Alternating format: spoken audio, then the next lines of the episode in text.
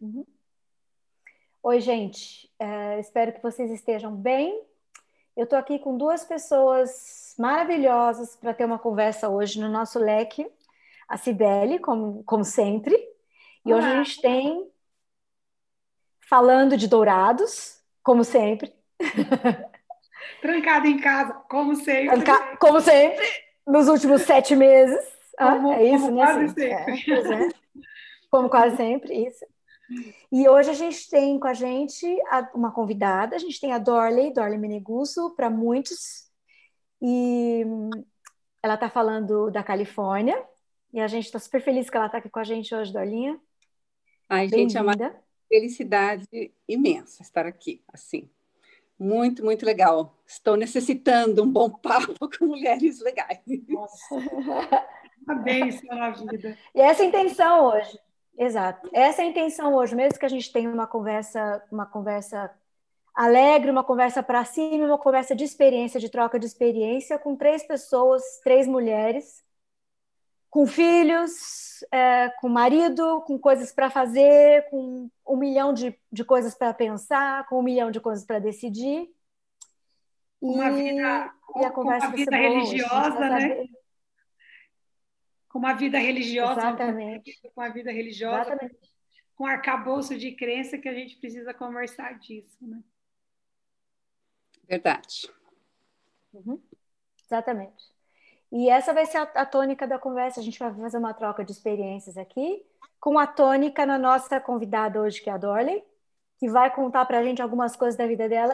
Em primeiro lugar, eu quero te agradecer por você compartilhar essas coisas da sua vida com a gente, isso é super, é precioso, muito. Faz tempo. E, e, eu te digo assim, Tota, faz é, faz pouco tempo que eu acho que eu cheguei num lugar onde eu me sinto não só confortável de falar a respeito, mas por uma questão de respeito pelo meu filho, porque a gente ouve muito assim, né? Quando, bom, a gente vai entrar no papo, mas também porque eu sinto no meu íntimo é quase que é, uma responsabilidade que nós temos de compartilhar essa experiência, porque eu sei que muita gente é afetada.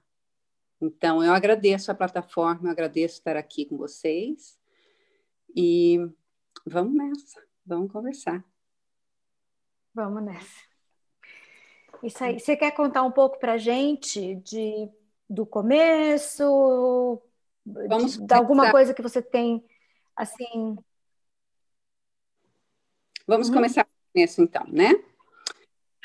É, em uhum. 2015, então há seis anos atrás, é, eu e o Egon, meu marido, nós estamos casados hoje há 25 anos. Nós temos cinco filhos. O mais velho tem 24 e o, e o pequenininho tem 12. É, nós está, moramos na Flórida por 20 anos. Em 2014, a gente veio para cá, para Califórnia. E meu marido, assim, é um pai envolvido 110% na vida dos filhos, sempre presente, é o maior papel, a maior alegria que ele tem é estar com os filhos. E eu é, digamos, cresci na igreja e para mim sempre foi uma parte super importante. É, não necessariamente algo que eu compartilhava com ele, mas eu sempre levei a minha vida na igreja. Sempre tive uma necessidade de estar envolvida, de então, assim, fiz estudos bíblicos sempre quando eu estava na Flórida. É, já fui membro de diferentes igrejas e diferentes denominações é, sempre com a Bíblia como base da fé.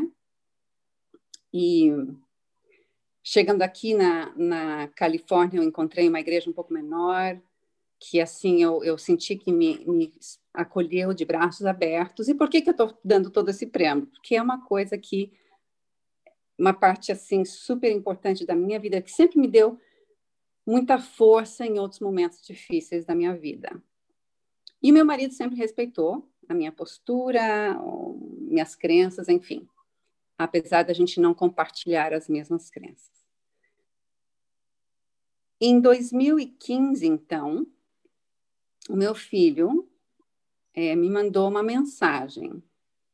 Falou, mãe, aproveitando que hoje o casamento é, homossexual né, entre gays foi aprovado aqui como legalizado, eu quero dizer para vocês que eu sou gay. Meu coração agora está acelerado e batendo, lembrando de eu ter lido aquela mensagem. O meu filho tinha tido uma namorada e eu até falava, nossa, eles são tão amigos, né? Eu não estou vendo assim aquela coisa de querer estar com ela o tempo inteiro, mas assim, super legal, primeiro namorinho, assim, super amigos, tal. Uma menina super querida. Então aquilo foi um choque a pouco. Eu entrei em parafuso. A minha resposta foi: você está brincando, né? Você não está falando sério. Porque o Stefan era aquele, assim, o meu filho, que eu diria, ele é a pessoa. Gente, que sorte que a menina que tiver ele assim vai ter. Ele é o mais companheiro, ele é o mais querido, mais empático, mais. Assim, tinha tantas qualidades que eu via nele, já numa idade, que eu, eu falava, putz, muito legal. E essa notícia, então, foi assim avassaladora. Mas eu também conhecia o Stefan, eu sabia quem ele era. E eu todas aquelas ideias que eu tinha apesar de ter uma postura de amar, de tratar bem, de demonstrar aquele amor cristão, todas essas coisas assim, daí falava, bom, mas como é que fica então? Eu acho que o próximo passo depois do choque é você querer entender o porquê. O que que aconteceu e o que que eu fiz. E nessa jornada, então, que começou, eu dou, eu tenho tanta admiração e tanto agradecimento a ele, porque ele com muita paciência e muito amor foi me conduzindo e respondendo todas as dúvidas que eu tinha e os porquês mas me explica, mas é assim, assado, mas como, entendeu? Então, a minha postura desde o início foi: eu te amo, independente do que seja, você não mudou para mim. Agora eu preciso de ajuda para entender, porque eu não entendo. Foi um choque para o pai também, a gente começa a lembrar de tantas coisas, né? São aquelas piadinhas que você fez, que você ouve, comentários pejorativos, como a sociedade trata. Depois, assim, da curiosidade, me veio aquele medo. Eu falei, gente, um coração como esse, como é que ele vai ser tratado agora na sociedade? E você começa a sentir aquela dor profunda e medo por ele.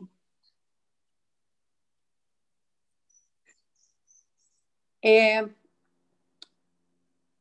foi um momento difícil, mas um momento que nos aproximou muito. E, eventualmente, eu compartilhei com algumas amigas na igreja. E a conduta foi: nossa, Dorley, que difícil, né? Falei, nossa, é. Uhum. Nós vamos orar por você e pelo seu filho. Então tá. E daí eu acho que começou minha jornada com Deus. Eu falei: olha, Deus, eu não entendo o sentimento que a igreja passa a respeito disso. Para mim não computa, porque eu não consigo, eu não vejo meu filho dessa maneira. Ele não é assim. ele não é uma abominação. Ele não é, ele, é, ele, isso não foi uma escolha dele. Quanto mais eu conversava com ele, gente, sabe, mas não, não faz sentido disso de, de, comportamento, de ou então essa imagem que a gente tem muitas vezes de pessoas, né, de ah, é tudo sacanagem, é tudo não sei o que lá, é tudo. Eu falei, gente, não tem pessoa mais correta. Não tem pessoa mais. Então, eu tava, ok, aqui tem mais alguma coisa assim que eu, que eu preciso entender. Então, eu falei: olha, senhor, eu vou pedir para o senhor mudar meu filho. Cá entre nós. Enquanto isso, eu vou estar conversando com ele para entender melhor ele. E assim, eu acho que você pode lidar comigo, meu Deus, né? Tipo, o problema aqui entre você e eu, eu acho que você consegue, né? No demais, as pessoas né, da igreja, digamos, a igreja onde eu vou, a postura é não, nós temos que amar os pecadores. A gente ama os, ama os pecadores, mas não o pecado. É ok, depois a gente chega lá. Tudo bem. Vamos passo a passo aqui, né? É, então aí começou a minha jornada. E foram meses e meses orando e falando: olha, Senhor, se for para mudar o coração dele, o Senhor vai mudar o coração dele. Vai mudar quem ele é. Enquanto isso, eu fui buscando ouvir histórias. E daí eu tenho assim amigos queridíssimos que são gay, que daí eu começava assim, eu comecei a chamar e conversar horas. Eu falei, mas escuta, me explica como é que foi, como é que sabe, você, você soube quando e como é que foi a tua experiência. E assim, a, a mesma a repetição daquela coisa. Eu senti, sabia desde cedo, é, tentei reprimir, tentei mudar, outras histórias de pessoas que eu não conhecia, mas assim, um, crescida, é, é, é, educadas no meio fechado, conservador, assim, que de repente não tinha nem visto televisão, e que chegam e falam, gente, quando eu me dei conta que não é que não tinha, estava tomando meu tempo para ficar, para paquerar aquele guri lá, mas eu, eu me dei conta que quem eu estava paquerando era a minha amiga do quarto, ou aquele outro cara que desde os oito anos, a família, assim, dentro de ministérios e ministérios e ministérios, aos oito anos ele se dá conta de que tem alguma coisa diferente. E daí todas aquelas mensagens que ele ouve na igreja, gente, e daí suplicando a Deus, histórias, histórias, histórias de pessoas dentro da igreja falando: meu Deus, eu não quero ser assim. Me Quer muda. Dizer, tem essa. Sim. É, não só é o que você fala que existe um padrão, então, um padrão de sofrimento. Esse é o padrão, esse o padrão não só assim que você via paralelos na história com os amigos que você conversava, com quem você procurou trocar, e na experiência de vocês, de você como mãe, do seu filho, você via paralelos, né? Nessa nesse afã de dizer quem eu sou, quem sou eu, mas também o paralelo do sofrimento. No caso do caso do seu filho, que tinha menos sofrimento porque ele já ele não estava exatamente numa família hiperconservadora, todas conservador no sentido assim de, de das crianças crescerem com uma certa liberdade para se expressar, de uma certa liberdade para para fazer as coisas deles. Eles são são cinco meninos, né? O que já torna uma família grande, que torna assim uma alegria, você troca bastante com os irmãos, eles são, eu sei que eles são super amigos uns dos outros, né? Que você já me falou sobre isso.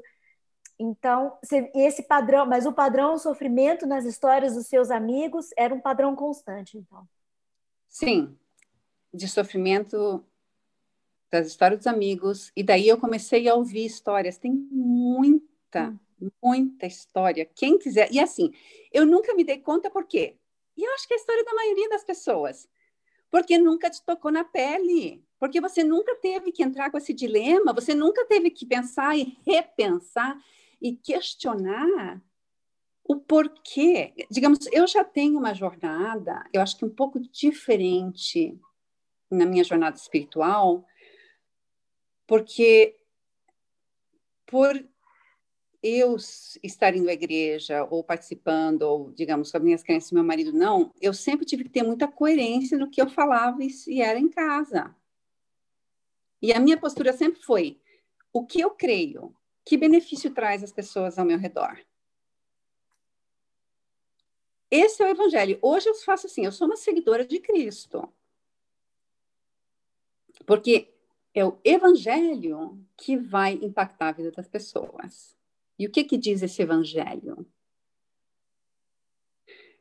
Então, eu comecei a ouvir mais histórias. Eu vi, e por quê? De novo, porque eu queria ouvir, eu queria entender o que, que é essa história, o que, que as pessoas estão sentindo.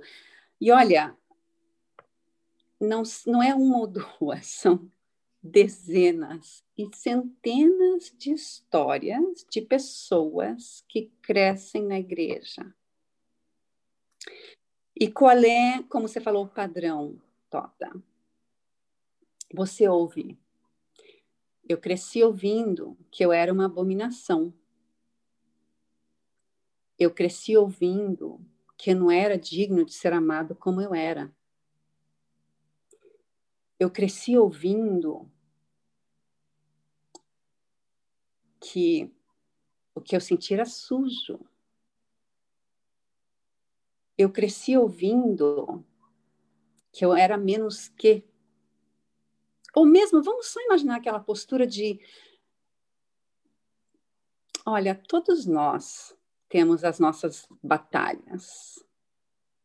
Um lida com drogas, outro lida com seu quê, outro lida com alcoolismo.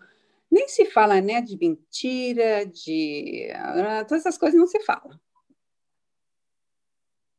Mas, né? E assim, e aquelas pessoas falam, gente, mas tudo que eu quero é, é viver e ser eu.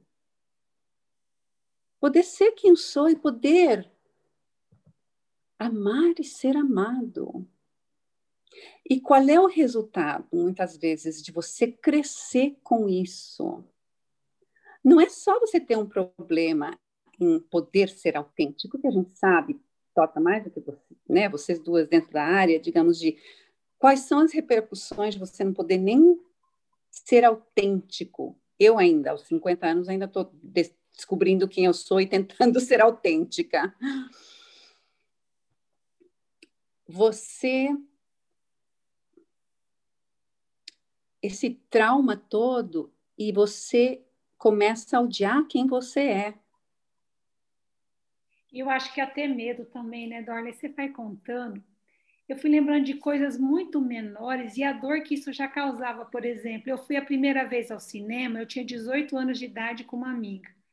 Eu orei o filme inteiro, porque eu tinha certeza que Deus ia derrubar aquele teto para eu morrer lá e ir para o inferno, entende? Porque para mim aquilo era um pecado tão, tão mortal. E assim, eu queria ir, todo mundo tinha visto o cinema, eu tinha 18 anos, sabe? E eu fui. Mas eu, eu me lembro das horas mais horrorosas que eu passei, porque eu fiquei, se isso aqui incendeia, eu ficava olhando a porta de saída do, do incêndio. Então, assim, se acontece alguma coisa e eu perco a vida aqui, era a morte. Então, assim, eu fico imaginando que com uma coisa tão que não era quem eu era, entende? Isso já era uma dor. Eu fico. Quantas vezes vi pregação, por exemplo, sobre depressão, que quem tinha depressão estava sem Deus, que aquilo era afastamento de Deus. E aí, assim que eu fui crescendo, eu fui me indignando com essas coisas. Assim, gente, não é justo as pessoas escutarem isso, né? Então, assim, então você vai vendo. E aí eu fico imaginando ouvir, é, olhando, gente, eu, eu, eu não sou desse lugar, né? Digamos assim é, eu não sou bem aceito aqui, eu não sou bem visto, Deus pode nem me amar. Então, imagina a dor e o trauma disso é, na alma mesmo, né? Assim, na hora que você vai falando, assim, eu vou imaginando por coisas muito menores e que eu sei o dano que me fizeram. Viajar na sexta-noite, primeira vez que eu peguei um avião sexta-noite, né, que o avião atrasou, eu tive que vir, que eu tinha certeza que eu estava transgredindo e que ali, se eu morresse, era pecado, eu não ia ter salvação, entende? Então, assim, é, são coisas que marcam profundamente, que às vezes a gente tem mesmo discursos muito radicais na, na religião, sem contexto, né? E a gente vai achando que aquilo é, é, é daquele jeito, pronto, acabou. Não tem uma única chance de ser diferente, digamos, né? Então, digamos aqui, né, eu tô, eu tô falando isso porque eu não tô nem chegando no... Eu, eu acho que muito antes da gente chegar em qualquer discussão de crenças e de, não sei, sabe, se a gente abrir o coração e você ouvir essas histórias, tem um, um podcast que é maravilhoso, é em inglês, mas é a história de um filho de um, de um pastor batista contando a história dele. Ele é autor, ele é, também trabalha em marketing, então, assim, a maneira como ele faz, uma maneira muito legal. E, e você ouve aquela dor, assim, ele a luta dele, ele pedindo, suplicando com Deus. E assim, não é nem que a, a família tinha Sim, afastado ele, mas ele falou: não, Deus não quer isso de mim. Sim. Então, daí ele foi, tentou fazer terapia. Fez anos de terapia, até que ele se cansou. Falou, gente, então tá, então vocês. Vou, vou ficar solteiro, né? Então tá, então. E assim, aquela, aquela, aquele vazio e dor. Porque o que ele mais queria é estar com alguém, um companheiro, sabe? Então, até que ele chegou, e assim, a, a, jornada longa. E daí tem aquelas pessoas que não têm essa capacidade, ou que já que elas mesmas falam, sabe o quê? Se Deus não me ama assim, o que, que eu quero? Interessa. Então, se, se as nossas igrejas não têm mais pessoas dessa comunidade LGBT, é porque elas mesmas já foram embora. As que existem estão se escondendo e sofrendo. Sim. Então, eu nessa continuação, né, dessa minha jornada, buscando entender, buscando quando quando eu comecei a ouvir, ouvir, ouvir tantas histórias, falei, gente, mas então como é que a gente concilia? O que, que, que é que realmente então, assim, eu acho que numa segunda etapa tem tantos recursos que daí eu fui encontrando, que daí você encontrava a história de um, que daí te apontava para, olha, tem esse ministério agora, olha, tem esse, esse doutor e, e, e, e tem pastor com doutorado em, em ética, hermenêutica, que então agora escreveu tal livro, olha, tem agora esse cara cristão aqui. Então, depois, isso foi assim, três anos depois que eu vi e comecei a encontrar coisas que começaram me dar vida, porque eu cheguei no momento e falei, olha, sabe que se a única opção é o meu filho ou Deus, sinceramente eu escolho meu filho. Mas não Deus, eu falei, se, se, se, se é, o que as pessoas estão falando de Deus, se é um Deus assim, então eu não aceitava que esse era o Deus que eu adorava e queria ser. E eu acho que pela graça de Deus, sério, realmente, eu comecei a encontrar uma comunidade cristã enorme e ver o que isso significa para essas pessoas que estão lidando com trauma ou querendo, porque o que acontece? Muita gente que depois saiu e deixou porque não podia lidar ou se sentiu rejeitado, ou até a gente não fala, mas tem muita gente até hoje que não fala porque sabem que vão ser jogados para fora de casa em nome da palavra de Deus. Sim. Que vão ser, no mínimo, sabe, tolerados. no máximo, talvez, tolerados dentro das comunidades. Quem quer ser tolerado? Ah, você pode? Não, tudo bem, mas você não vai poder cantar mais no grupo. Você não vai poder mais falar lá na frente da igreja. E são pessoas. Eu escutei outra entrevista, tem uma autora cristã aqui, e ela faz pouco tempo, em junho, que é Pride Month, deu uma entrevista com a filha dela. E eu não sabia. A filha dela é gay. Então ela falou: olha, por muito tempo eu tenho respeitado a minha filha e ela chegou no momento em que ela quer compartilhar a história dela.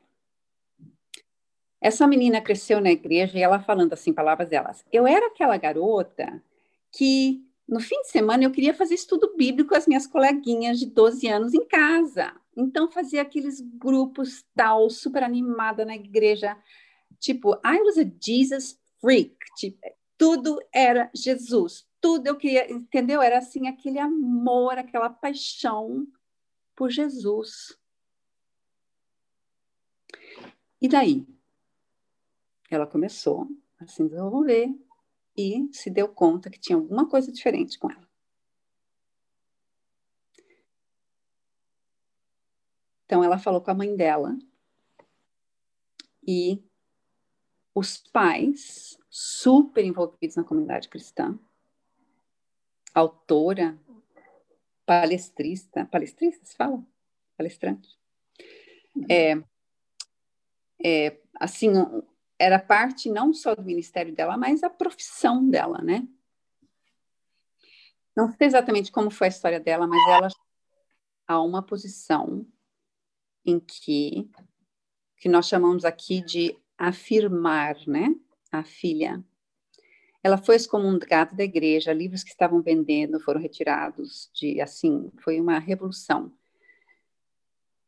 E ela ficou quieta e esperou anos até a menina dela, com 21 anos, anos depois dessa entrevista, ela falou: "Olha,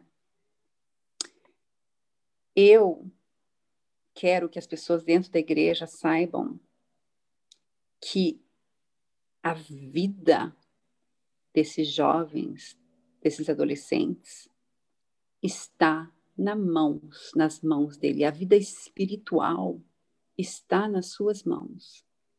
Essa é a responsabilidade dessas pessoas que estão na igreja. Porque ela falou: eu prefiro uma pessoa que na minha cara me diga que não me quer do que ouvir seja bem-vindo, mas.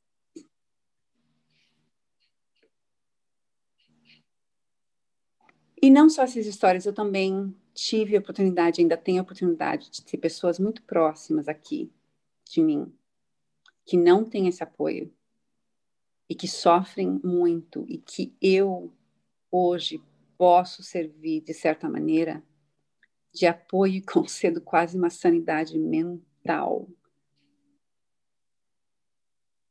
Porque é real quando eles falam. Eu, eu tento de fazer de tudo para que para compensar, porque eu sei que eu não sou o filho, a filha que meus pais gostariam que eu fosse. E é assim a criatura mais especial, correta, querido. Isso me corta o coração. E a gente faz isso em nome de Deus e da Bíblia.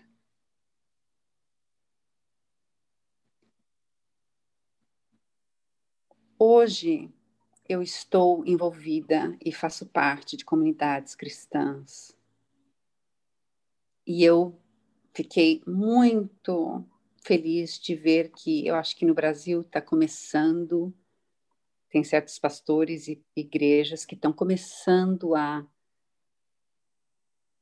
pelo menos convidar para um diálogo, ou pelo menos convidar as pessoas para sentir e ouvir a história dessa população que é minorizada, que está sofrendo. Então, para uma pessoa, eu, eu entendo, porque eu não entendia e, e, e penso como eu penso hoje, se não tivesse sido forçada a ouvir essas histórias, a ter esses diálogos, a conhecer, a correr atrás, a, a querer entender, a ter essa curiosidade, pelo menos. Teve algo do que você viveu assim que foi chave, assim, depois daquilo te mudou por dentro, assim, ou algo que você leu, assim, nessa caminhada, teve algo que foi decisivo para esse processo dessa mudança com Deus, de, dessa aceitação em relação à questão desse conjunto de crença religioso? Você quer dizer mais assim, aonde eu cheguei num ponto de reconciliação, talvez? Sim. É. fé e, e, apoio, é você isso? Fala, ah, que fez aquela diferença, assim, exatamente, que faz você retornar, digamos, ficar em paz, harmonizar, porque no começo tem uma ruptura, né? Você, você briga com Deus, fala, o que, que é isso, né? Eu estava brigando com Deus, eu estava. Não, eu revoltei agora, estou revoltada. agora já estou mais calminha. O que, que te acalmou nesse processo? Olha, eu acho tem tem uma tem um um scholar não sei se é pastor, mas ele é, é professor, doutor, que depois eu acho que se você quiser incluir links, né, a gente pode incluir, mas que se chama é, Dr. David Gashi. E ele é, pelo menos fazia parte da Convenção Batista. E ele, acho que começou isso em 2015. Ele, inclusive, tinha falado contra né, a homossexualidade e tal. E daí ele falou que ele foi forçado a olhar o tema de uma maneira diferente. E começou a conhecer pessoas, começou a fazer amizades com. Uma coisa que eu fui descobrir depois, que daí fez sentido, é por quê? Porque a irmã dele, aos trinta e tantos anos, saiu do armário. E daí ele, ele tem, assim, um estudo profundo, escrever um livro, Changing Our Mind, mudando a nossa mentalidade, né? Nossa cabeça. E ele faz uma série de considerações e análises.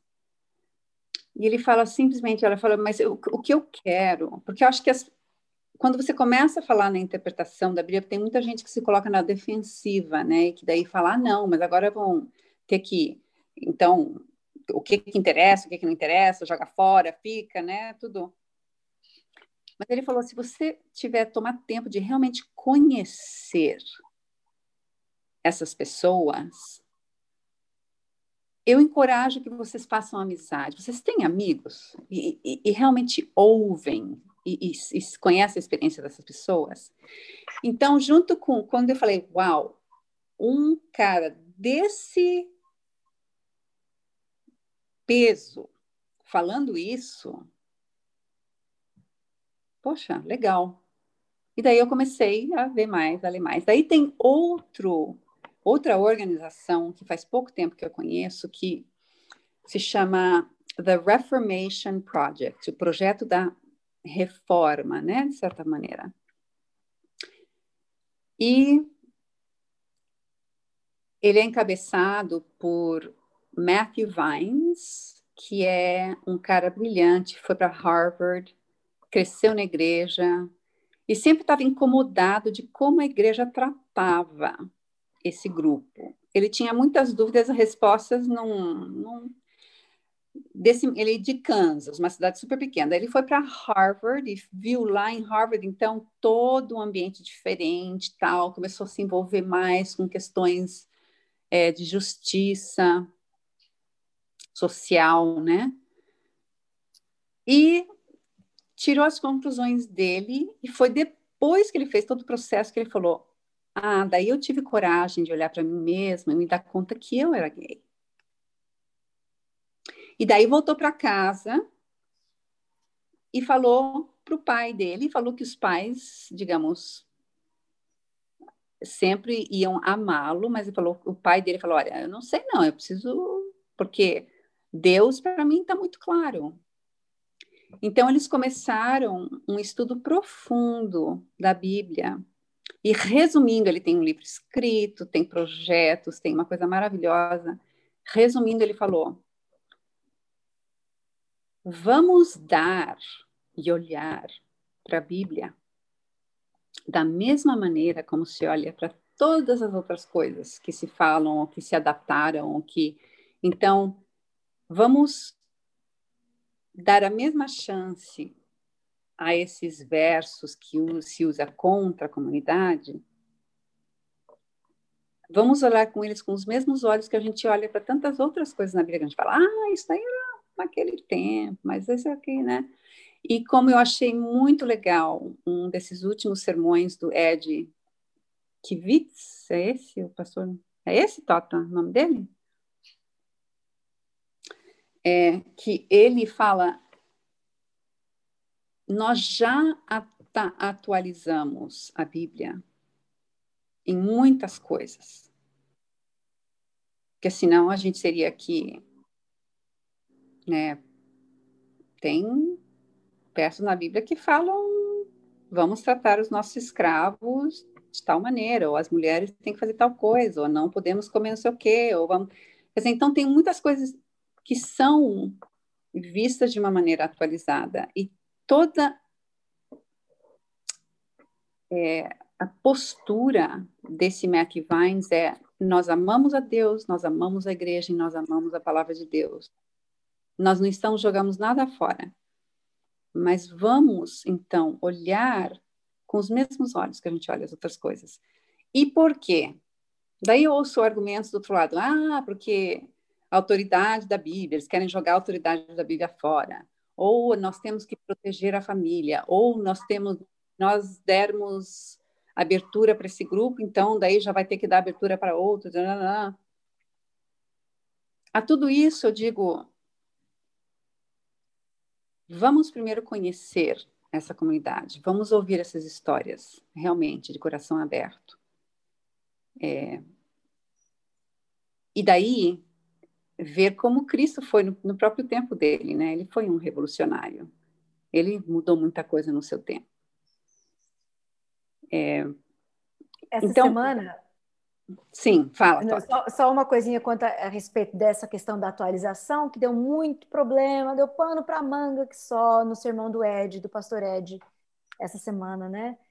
E é, me deixou assim muito aflita, porque eu sigo, a, assisto praticamente tudo que acontece na IBAB, nessa igreja batista em São Paulo, e gosto muito do Ed, gosto muito do que ele fala, gosto muito do, do approach dele em diversos, em diversos temas. Né? Aí eu fiquei pensando o seguinte: olha só, é, é tão verdade que atualizar ou é, é, ver o que, que, o que, que no momento é, é preciso fazer, entendeu? O que, o, que, que, tá, o que, que é atual, naquele momento, o que é, o que é necessário fazer. Que daí eu fiquei pensando o seguinte Falei, gente, já pensou? Se Jesus não tivesse resolvido aquela, aquela questão, aquela treta com Maria Madalena, do jeito que ele resolveu, Maria Madalena teria sido apedrejada a sangue frio na cara de Jesus. Entende? Se ele não tivesse lançado a palavra e dito, olha, tudo bem, a lei diz isso, porque a gente sabe, eles queriam, eles queriam pegar Jesus ali, queriam colocar uma cilada para ele, e Jesus diz, a lei diz, Jesus nem fala, a lei não diz isso, ele nem fala isso, ele diz, ok, então, quem estiver limpinho, de boa, pode jogar a primeira pedra. Pode, por mim. E isso eu achei, é, é uma leitura que Jesus faz da Torá, porque era verdade, que o, eles chegaram com uma, uma, uma coisa que estava escrita. A lei de Moisés fala assim, assim, assim. Jesus nem perde tempo para dizer, não, a lei de Moisés não fala assim. O que ele diz? Ok, fala assim, então vai lá, você que está puro, que está sem nada, atira a primeira pedra. Então eu fiquei pensando, nesse momento Jesus ele faz uma ele faz uma leitura não diferente da Bíblia ou da Torá, ele faz uma diferença, ele faz uma leitura da situação. Da situação, ele vê essa mulher, ele não vê assim uma, um grupo de pessoas ou, ou, ou sei lá, uma doutrina, nada disso. Ele olhou para essa moça. Ele olhou para essa moça. Por isso eu acho isso que você estava falando sobre conhecer as pessoas, esse approach do pastor David Gashi que você falou, né? Vocês conhecem alguém? Conversa, conversa com ele, com ela, troca, pergunta, escuta as respostas, escuta o que tem para dizer. Né? Sabe, eu já vi livros escritos é, do, do, outro ponto de vista, né, dizendo como que a gente está tudo errado e que a Bíblia fala e blá. mas tipo é um cara contando a história dele que, que não tem nada a ver com a história de outra pessoa. E sabe, quando as pessoas falam assim, eu conheço fulano Beltrano, tal, na, na, igreja aqui também já trouxeram, ah, esse aqui é um ex, né, gay, ele hoje é casado com a família, tal, então uso esse exemplo. Inclusive, meu filho estava na, naquele sermão, presente naquele dia. Ele falou, sabe, isso é colocar todo mundo, todas as histórias, tudo no mesmo saco, assim, ah, não, a gente quer uma solução para aquela coisa que a gente ouviu. Então, assim, é, é, eu acho que outro tema também, né, Tota, que a gente conversou outro dia, é. Eu acho que nós, tudo que mexe com a gente, que traz incerteza, que traz, cara, começar a perguntar e a questionar, a gente quantas vezes ouviu, né? De repente você pode fazer, falar também, Sibeli, isso daí é a falta do Espírito Santo, isso daí é a falta de fé, isso daí é a falta. Não, porque, não, se, se você está em dúvida aí, está questionando, ah, a coisa não está muito legal aí, não. Mas acho que justamente tem um cara, Richard Rohr, eu vou meio que falar assim, eu não lembro as palavras exatamente, mas eu achei assim, uma vez que eu ouvi, que eu achei super legal. É, a certeza, sabe, a, a, a, a, certeza não é a ausência da fé, né? Ou, como é que é? Ele falava assim, justamente a gente quer ter certeza e usar a Bíblia como é, é, coisas pontuais e, e mas você ter fé significa que tem muita coisa que você não entende. É você viver na incerteza. Por isso que a gente tem fé. Porque não está tudo explicado, né? Não está, não está. Não tem hora nenhuma, na verdade, né? Tem algumas coisas que você é, aceita mesmo nessa perspectiva da. E aí eu acho que essa questão, nem sei se a palavra é atualização, às vezes eu me pergunto se não é um contexto, porque assim, você vai ver, a cada situação ela precisa ser analisada dentro do que está acontecendo, né? Então, assim, da minha relação com Deus, da situação, de como. É, porque às vezes a gente quer pegar algo é, descontextualizado e aplicar a mesma regra, né? Então, assim, eu acho que é sempre na lógica de contexto. Você vai ver no Velho Testamento, por exemplo, mulheres que estão menstruadas têm que ficar lá não sei quantos dias no quartinho, né? Então, assim, se a gente entendeu que eles não tinham a questão da higiene, que era outra situação, e aquilo era num contexto de saúde, numa outra lógica que não aplica para a gente, né? Que tem outro conhecimento e já tem. Então, eu acho que muitas das coisas, você vai na, na Ellen White, por exemplo, que era os vestidos, tinha que ser cortado na canela, né? E aí, então, assim, a ideia de que tinha que ser roupa comprida. E um dia a gente estava discutindo que, na verdade, as mulheres usavam aquelas roupas arrastando no chão, ia na rua, imagina o tanto de bactéria que vinha para dentro de casa. Então, na verdade, ela estava encurtando o vestido, ela não estava alongando, não era para não mostrar as pernas, ela estava encurtando. Então, as coisas, quando a gente não sabe contexto não sabe em que situação aquilo foi dito, às vezes a gente não consegue também é, entender para um outro contexto. E muitas coisas, eu acho que na Bíblia, a gente não tem muita clareza em que contexto foi dito, e, que, e isso que ajuda, às vezes, a gente fazer uma aplicação para algo concreto, né? Porque ali são linhas gerais, mas quando diz em relação a Sibélio, o destino dela, as escolhas dela, como que isso responde? Você não tem essa resposta para o pessoal. Você tem linhas gerais para o universo, para a humanidade. Então, eu acho que quando a gente traz para um contexto, isso muda tudo, porque depende desse processo de fé e dessa, dessa vinculação com Deus, e que é uma experiência claramente pessoal, né? que não está que não tá num padrão no outro lugar, não está numa regra. Né? Fala, Tota. Eu vi você erguendo a mão, por isso que eu falei. Fala. É, não é isso. Eu acho. Não, eu levantei pelo seguinte. É, eu acho que assim, tem, tem várias coisas que a gente escuta falar desde pequeno, e, e, a religião denominacional ela tem essa questão também, né? Uma igreja, um conjunto de regras e normas e, e doutrinas e tudo mais, a gente sabe o que é isso, a gente sabe lidar até com isso de uma certa maneira. Por outro lado, quando a gente é confrontado com certos tipos de problemas, a gente não vê uma resposta ali clara. E outra, eu acho que a Bíblia, o papel dele, essas linhas gerais que você fala, Sibeli, o papel das linhas gerais realmente não é dar uma resposta, porque tem o seguinte: tem muitas coisas que acho que a gente tem que ligar um pouquinho o nosso cérebro, tem que dar ligadinha nele ali, ó, botar ele para funcionar, inclusive para a gente ter essa flexibilidade para agir de caso para caso, pessoa para pessoa, cada um tem uma história, respeitar isso e, além do mais, é o seguinte: para a gente saber que a gente tem responsabilidade, sim. É nossa responsabilidade. Eu não vou ficar delegando a responsabilidade para a doutrina, para as regras, para o livro onde está escrito.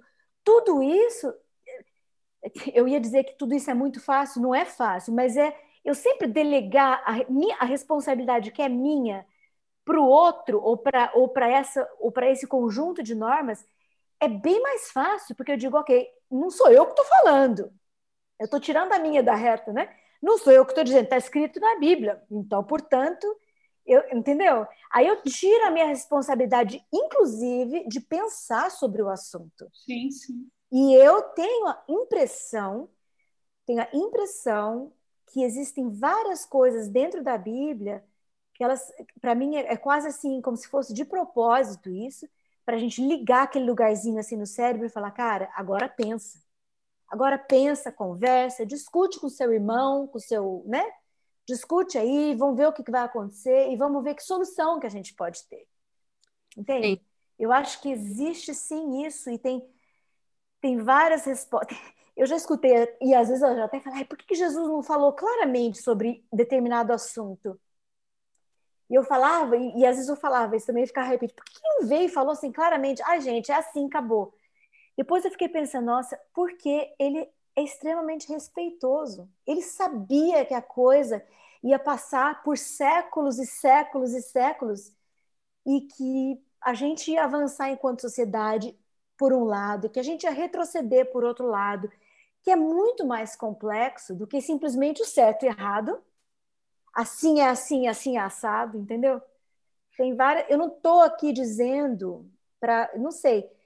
É, apesar de eu pessoalmente eu não ter medo disso, eu não tenho muito medo de, de que existe uma certa relatividade em relação a muitas coisas que tem a ver com o ser humano. Eu não tenho medo disso, mas eu quero ser cuidadosa com isso assim mesmo, porque talvez alguém escute e tenha um problema com essa relativização e eu essa e isso relativização e eu posso entender. Eu entendo.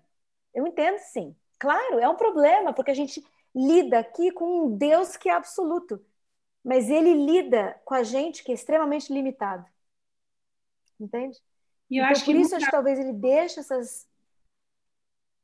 Não, pode continuar. Não, eu ia falar que acho não, não, que, muita coisa é experiencial. No sentido, por exemplo, hora que você tem, como a Dorley foi falando, dessa luta, eu lembro que eu vivi um período da vida que eu brigava com Deus todo dia, falava assim, qual o seu problema? Eu conversava, e, e assim, você vai vendo a transformação, então às vezes, é, às vezes é uma hora que você acha que não está entendendo, mas você é uma hora de um amadurecimento, e eu acho que essa experiência próxima, que é da intimidade e é de um processo relacional mesmo com Deus, é que dá o que a Dorley vai falando, que vai te abrindo, gente, vou escutar, eu nunca olhei para isso, né? eu nunca senti isso na pele. Né? A hora que você sente, aquilo muda completamente a percepção que você tem de qualquer coisa. tudo é de um jeito até você viver. É fácil educar o menino do outro, né? Ah, é só mandar ficar quieto. Até você ter um que você manda cem vezes e aquilo. Então as coisas funcionam, elas são lindas, mas quando elas chegam no contexto do, do local, ou seja, tá, para aqui, nessa casa, com Sibélio, João e Ari, como que isso funciona? Você já pode ter. Eu li na área adventista, eu li todos os livros de entender como mas aqui tem três pessoas com histórias completamente diferentes. E a hora que você pega isso para pôr dentro de casa, isso não encaixa perfeitamente. Você precisa construir, né? E aí o trem. Então, eu acho que tem isso. Eu acho que.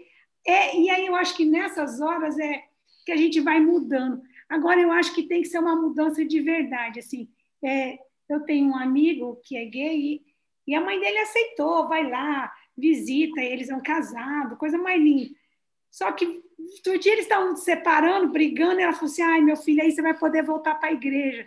Então, assim, você vê que a alma ainda, né, assim, lá no coração ainda tem esperança de Deus operar um milagre e, e transformar o filho. Então, ele falou: mãe, o que, que é isso? A senhora não já entendeu, né? Então, assim, então vem caminhando, mas eu acho que esse processo de, de transformação que é da gente, eu nem sei se é do outro, sabe? É da gente transformar e de trabalhar, acho que com um princípio maior de Deus, que é a questão do amor ao próximo como a ti mesmo e o amor a Deus, né? Que é, é, que é na verdade é o mandamento, né? Que é o que ele resume toda a Bíblia, né? E a hora que você vem, olha, se fosse comigo, né? Que é o amor ao próximo como a ti mesmo, né? Olha, ouvindo vocês, assim, uma coisa que me vem à mente é eu vejo assim, graças a meu filho, Sim. hoje eu tenho entendimento do próximo, de Deus, da igreja, de uma, uma maneira tão mais rica que para mim ele foi assim a maior bênção que Deus podia ter me dado. É de arrepiar. é isso mesmo. A minha jornada, as pessoas que eu tenho conhecido, é, não sei se vocês já ouviram falar de um pastor Rick Warren, que ele é pastor de uma igreja, de uma mega igreja aqui nos Estados Unidos que se chama é, Saddleback. Ele escreveu um estudo que foi super popular, The Driven Purpose Life, um, The Purpose Driven Life, The Purpose Driven Life, life. uma vida de propósito, né? E, e eu fiz, eu lembro que eu fiz esse estudo anos atrás e é, uma das coisas que foi marcada é, bom, Deus usa as coisas na tua vida, se não é para você aprender, é para você impactar um outro em outro momento. Mas, enfim, essa igreja está aqui na Califórnia. E eu, através de um grupo LGBT no Face, conheci uma outra mãe, que ela é assim uma pessoa que tem contatos, que é amiga de Matthew Vines, amiga de todo mundo que você possa imaginar. O pai dela é é, caminhou com Martin Luther King, já na época dele era um ativista, assim, mas sabe, por causas sociais. Então ela tem isso no DNA dela, né? E ela falou que tinha um amigo, assim, super querido gay que falou para ela sobre esse Reformation Project, né? E ela não tinha nada a ver, não conhecia ninguém, só tinha esse amigo, pegou e foi para esse Reformation Project. Ela falou, Dorley, eu entrei, quando eu vi todas essas pessoas louvando a Deus, eu falei: o Espírito Santo está presente nesse lugar. Então, para ela foi o primeiro nó, no sentido contrário, né? Falou: nossa, encontrei a Deus aqui. Ó, oh, ele também está aqui. Daí ela voltou para casa um ano depois a filha do marido. Ele é um casamento, ele tem dois filhos, ela tem dois. Então era, ela era a madrasta, né? A filha dela veio e confessou para a mãe que ela era gay. Ela falou: "Gente, é como se Deus tivesse assim, estava me preparando". E tem outras histórias dessa também, assim, magníficas, de pastor e chega à conclusão de que não não é isso que a Bíblia está falando, daí um, ano de, um mês depois o filho de 15 anos vem e fala para o pai que ele é, que ele é gay. E, e, e assim, mas sabe? E, e, ele assim, meu Deus, eu estava me preparando para esse dia. É, ai, me arrepio de pensar o que, a diferença que faz para uma, uma criança saber e receber esse abraço, e não só abraço, e não é, oh, but, eu, eu te amo mesmo assim. Eu falo, não, eu não. te amo, porque Deus diz assim. Você é perfeito do jeito que você é. Então, essa minha amiga, que se mete em todas, conhece todo mundo, e a minha amiga também. Não, é, é muito legal, muito show. Ela falou: não, precisamos começar um grupo de apoio para pais. Sensacional. E hoje, essa igreja Saddleback, há três meses atrás apenas, tem um grupo aprovado pela Igreja de Apoio para Pais de LGBT. E adivinha o quê? Hum. Tem gente chovendo dos Estados Unidos inteiro. Com certeza. O que, que eu faço? Sim. Certeza. Gente que estava sofrendo sozinha em algum lugar, né? sem uma alma para poder conversar e ajudar. Né? E o objetivo não é de te dizer o que, que a Bíblia fala, não deixa de falar. Não é, eu acho que isso é uma jornada que cada um, eu quero deixar bem claro. Sim. Isso é uma jornada que cada um vá lá, se você tem dúvida, leva a tua briga com Deus. Não senta o pau em ninguém. Ame, porque é isso que Jesus mandou a gente fazer. Sim, sim. Mas o objetivo desse grupo é dar apoio para os pais que realmente, você crescendo na igreja, eu entrei em parafuso. Então, é para esses pais que entram em parafuso, mas o que é que eles pedem e suplicam? Vamos aprender a amar bem aos nossos filhos. É tudo. E esse é o objetivo maior. Se alguma coisa fica aqui, é assim, eu realmente espero que a gente possa aumentar, expandir essa conversa, esse diálogo que o pastor Ed também está fazendo, que eu assim, do mesmo tempo, do mesmo jeito que ele foi sentado pau, que a gente vai ser sentado pau, que ele falou, olha, a gente, eu não posso ficar calado. Nós precisamos coragem de começar a dialogar e a falar sobre isso. Por quê? Porque eu quero ser certa? Porque eu quero ter a razão? Não. É porque tem gente que está sofrendo e nós somos chamados a amar. A tratar igual. A dar as mesmas oportunidades. A não julgar, né? A não julgar. Ele fala, gente, eu tenho um monte de gente divorciada aqui, né, servindo, pregando, mas o quê? Se eu fosse seguir a Bíblia, ninguém fazia nada. Sim.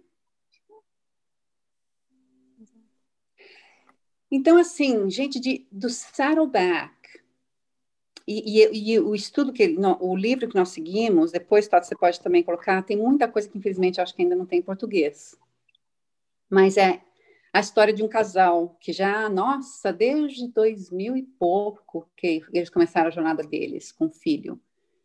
E super envolvidos na igreja também, mas eles escreveram um livro, é Embracing the Journey. E eles são super uhum. abertos, contam história, contam lindo, contam... Então eles falam, sabe, a gente passou naquela do choque para tentar ajudar e convencer a consertar o nosso filho, né? E daí vamos de consertar, falar, ok, não dá para não dá para consertar, então agora vamos começar a sobreviver, né? Uhum. E até chegar em momento do, do survive to the thriving. Eles têm um ministério agora que está explodindo. Por que, que esse ministério está explodindo? Uma carência, né, de, desse, desse afeto e do acolhimento, né? Então, assim, que nós, eu acho que, que sabe, eu sinto que eu tenho um, um, um lugar privilegiado, no sentido de que eu tive uma educação dentro da igreja, Deus me deu o presente do meu filho, eu estou numa jornada, e agora eu tive, eu fui mamãe no armário por muito tempo. Eles dizem, teus filhos saem do armário e os pais entram no armário. que daí ninguém quer falar nada. Hum, não, não é comigo. Mãe no armário, nunca tinha ouvido, adorei. Bom tempo, agora estou saindo do armário. Não sei o que vocês estão falando aí, né? Estou aqui trancadinha. Mas, assim, o intuito, não sei, eu acho que às vezes você vê muita gente, ah, eles estão querendo agora esfregar as coisas na minha cara. A gente, como igreja, a gente está empurrando de volta porque agora estão esfregando as coisas na minha cara. Gente, ninguém está esfregando, simplesmente são as pessoas que estão gritando por vida, que estão lutando pelos direitos, da mesma maneira que que os negros lutaram pelos direitos e ainda estão lutando pelos seus direitos, para dizer aqui estamos. Assim somos.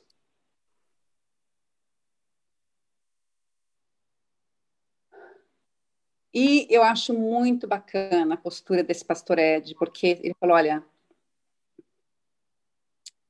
sabe, ele tem uma postura de santa humildade. É, ele é maravilhoso. Sim. Eu acho que, sabe, até assim, a, a gente crescendo na nossa igreja, eu acho que sempre teve uma postura tão de ai, nós certos, os outros errados. Eu também tive a experiência de participar. A primeira vez que eu fui numa igreja que não era adventista, falei, gente, eles também amam a Jesus. Eles também tanto. Eu acho, eu acho que eles vão para o céu também.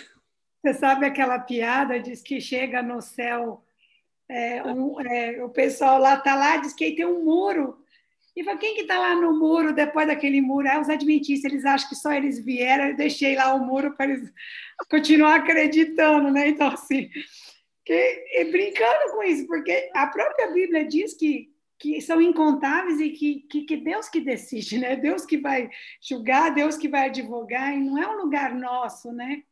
Então, assim, eu acho que a igreja é uma porta de entrada para você entrar em contato, ela não é nem a como que é a certeza da salvação e a ausência dela, né? E a gente acaba achando, às vezes. Eu lembro que eu falava, gente, é muita sorte, eu não ganhei nem na rifa. E justo eu, 6 bilhões de pessoas no mundo, justo eu nascer na única religião certa.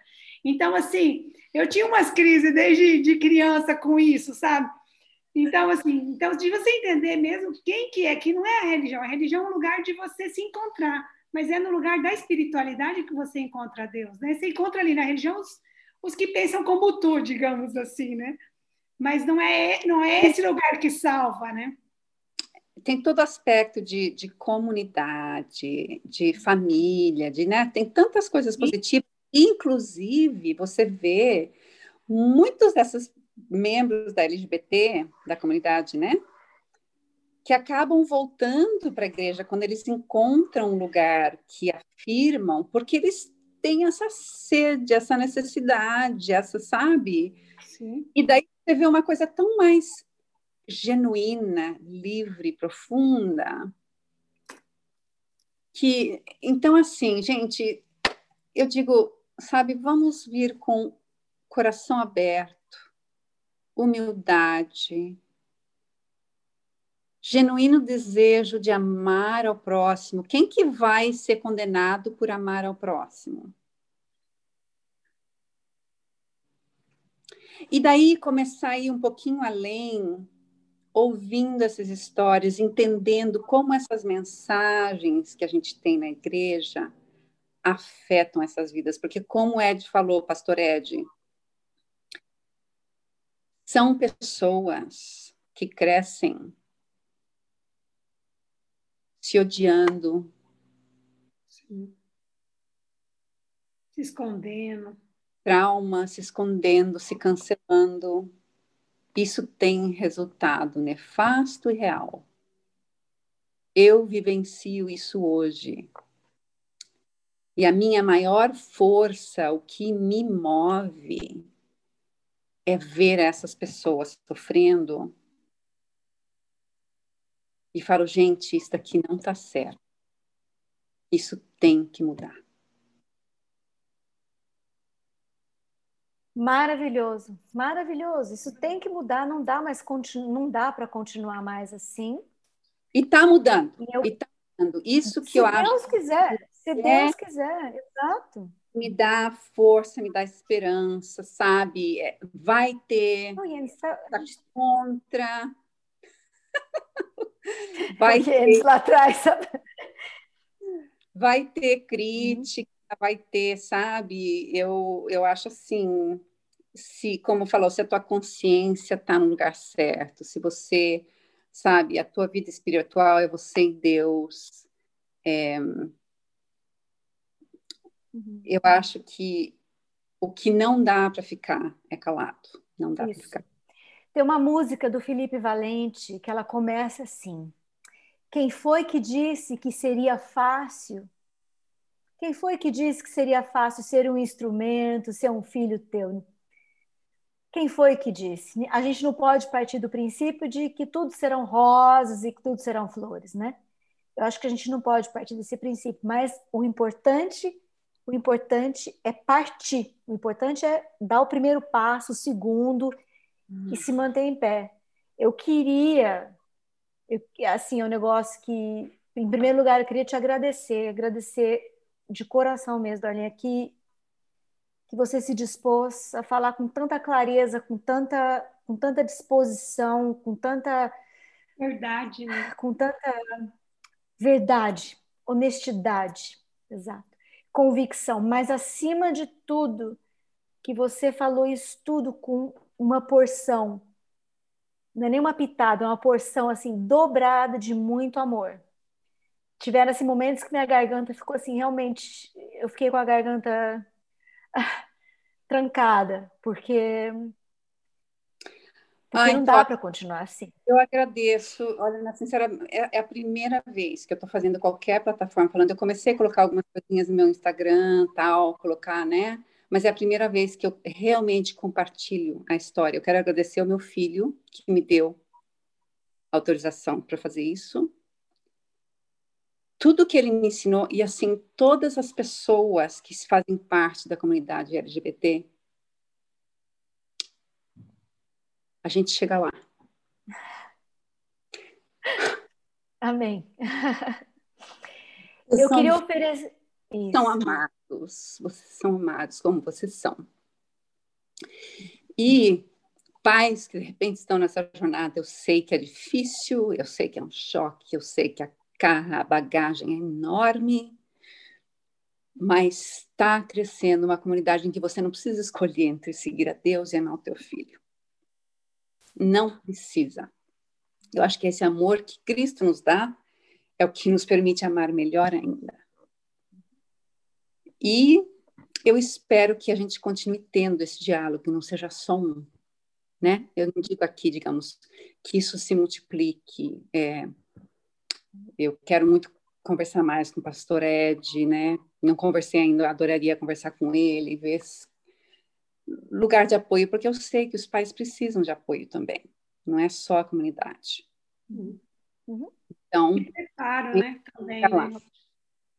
A gente preparo, quem vai ser pai um dia, né? Eu acho que a gente precisa saber que a gente pode é, vivenciar e que a gente precisa estar preparado para a gente não é, para a gente saber cuidar, né? Saber amar e saber lidar, né? Eu acho que não pode ser começa com os pais que estão enfrentando, mas eu acho que precisa ser uma, digamos, uma política de, de olha, vamos olhar, vamos parar de negar e vamos trabalhar é, com o que é certo, com o que é real e trabalhar com amor, né?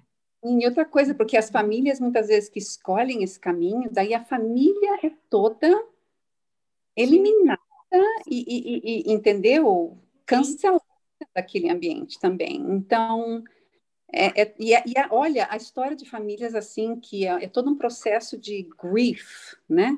Como é que se diria isso, Sibeli? De, de, de luto.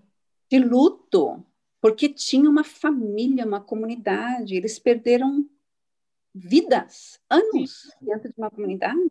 Sim. Porque escolheram apoiar Sim. o Enfim, muito obrigada, queridas. Realmente, Tota. Obrigada a você. Obrigada, Cibele. A gente sentiu falta da Mi hoje. A Mi não está aqui com a gente hoje. Eu queria deixar ainda mais isso colocado. Ela teve um probleminha. Infelizmente, ela não esteve aqui hoje. Eu ofereço esse programa para ela, Mas eu queria também oferecer essa conversa para duas amigas minhas, Petra e Regina, que são um casal e que me ensinam muito, muito, muito sobre amor.